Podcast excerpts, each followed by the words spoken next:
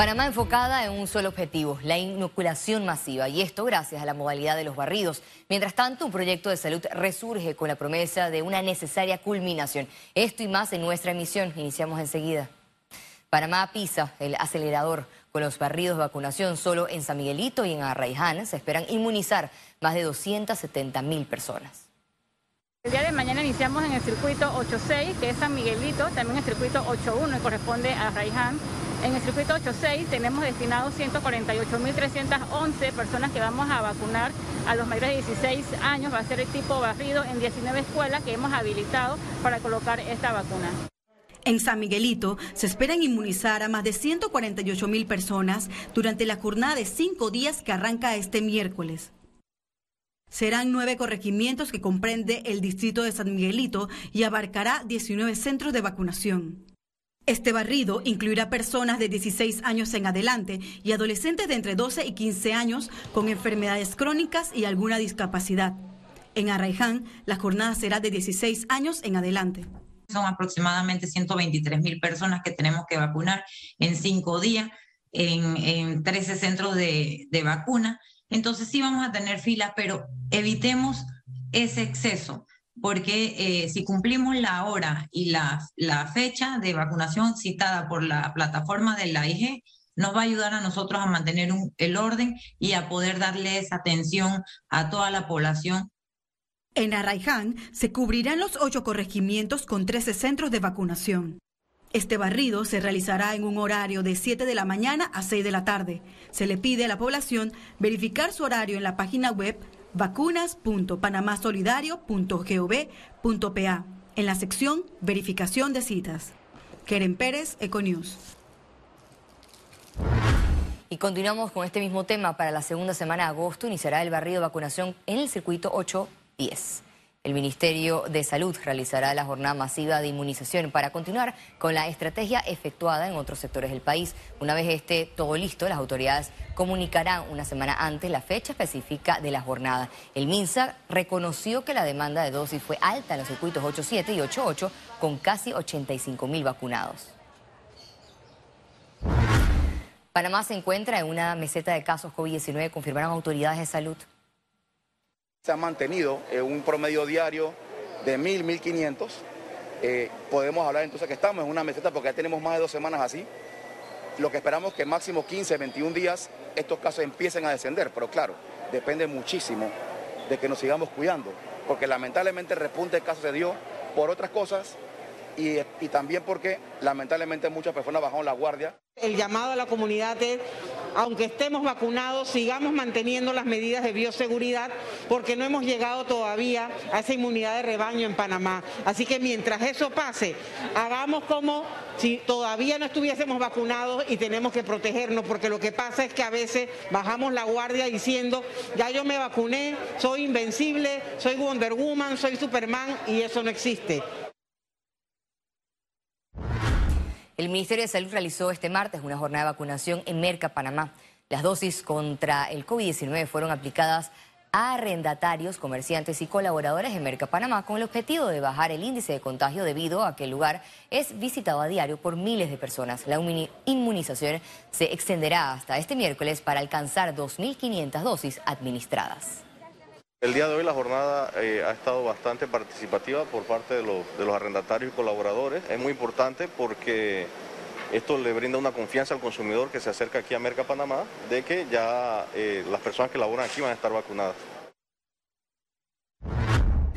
Panamá recibió 456.300 nuevas dosis de vacunas contra COVID-19 de la casa farmacéutica Pfizer que reforzará el proceso de vacunación en todo el país.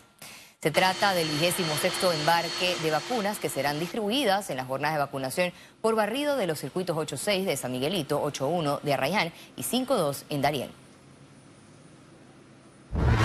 El Ministerio de Salud anunció nuevas restricciones en Mariato de Veraguas debido al aumento de casos por COVID-19. Por lo que a partir del próximo 2 de agosto, en el distrito de Mariato, específicamente en el corregimiento de Llano Catival, el toque de queda será desde las 8 pm hasta las 4 am y el cierre de los comercios a las 7 de la noche, ya que este corregimiento del distrito de Mariato es el que está aportando el 80% de los casos. Panamá registró 13 defunciones por COVID-19 en las últimas 24 horas. Veamos en detalle las cifras del MINSA. 431.554 casos acumulados de COVID-19. 1.110 sumaron nuevos contagios por coronavirus.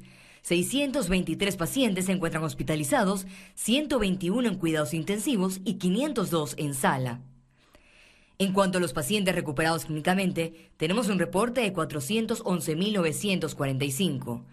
Panamá suma un total de 6.781 fallecidos, de los cuales 13 se registraron en las últimas 24 horas. El presidente Laurentino Cortizo negó que su administración esté violando la intimidad de las personas con pinchazos telefónicos. En el tema de escuchas ilegales te puedo asegurar y le puedo asegurar al país que ese no es un tema de nuestra administración. El mandatario Laurentino Cortizo respondió a las acusaciones del ex gobernante Ricardo Martinelli, quien alegó que la actual gestión presidencial está cometiendo interceptaciones telefónicas. De que en mi administración nosotros dediquemos esfuerzo y recursos para estar escuchando fuera de órdenes judiciales a personas, yo les puedo garantizar al país que en mi administración no se ha dado ni se va a dar. Yo quiero que esto quede claro. En mi administración, escucha fuera de órdenes judiciales no se han dado ni se van a dar.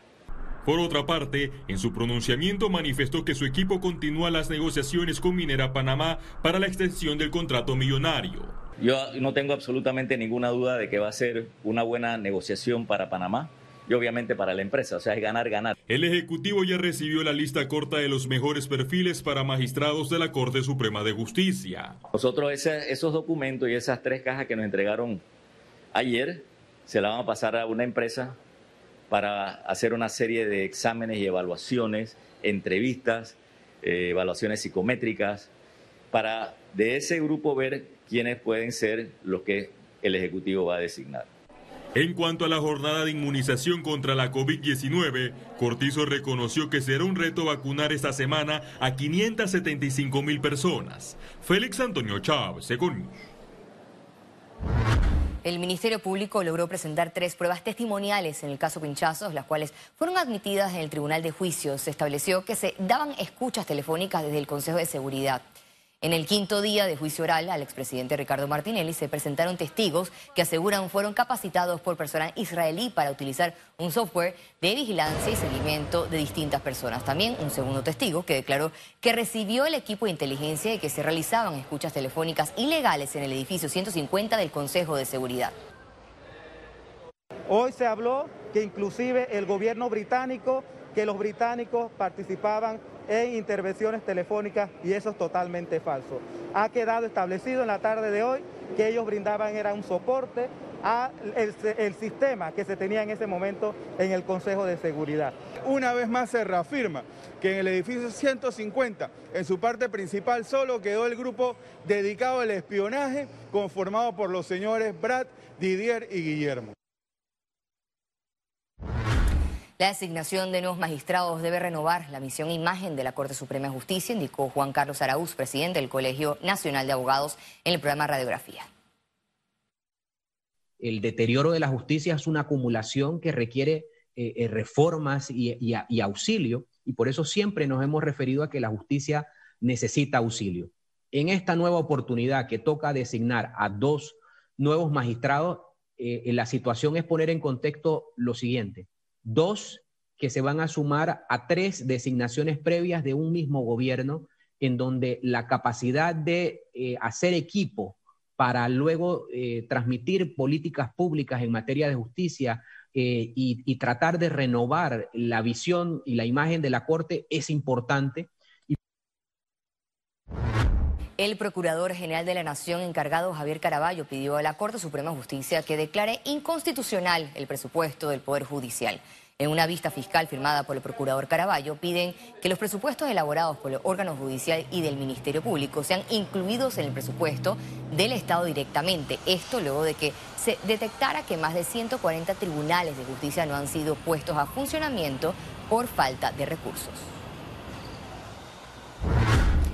El Pacto Bicentenario instaló este martes las Comisiones Nacionales de Inclusión de Agricultura, Seguridad, Seguridad Alimentaria, Economía y Estado Justo y Ético. Esta es la penúltima fase que esperan entregar el primer borrador en octubre.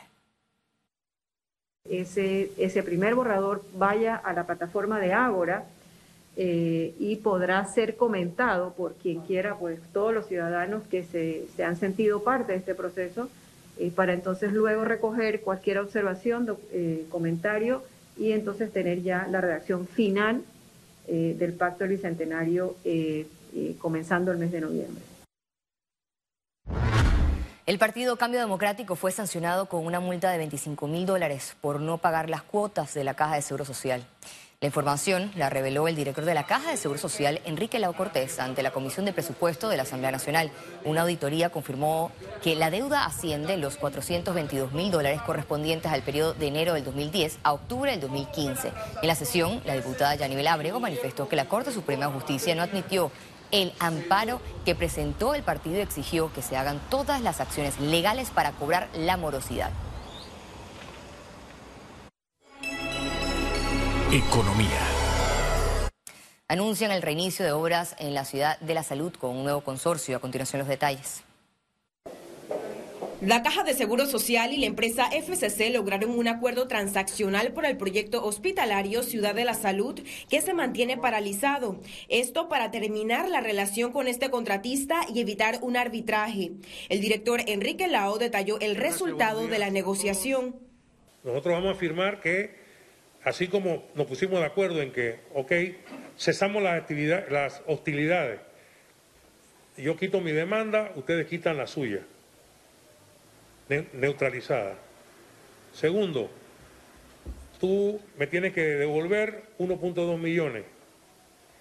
Tercero, me tienes que poner una fianza de vicio oculto por 33.9 millones. Bueno, todo eso tiene que cubrirse. Determinaron un periodo de 90 días para concretar lo acordado.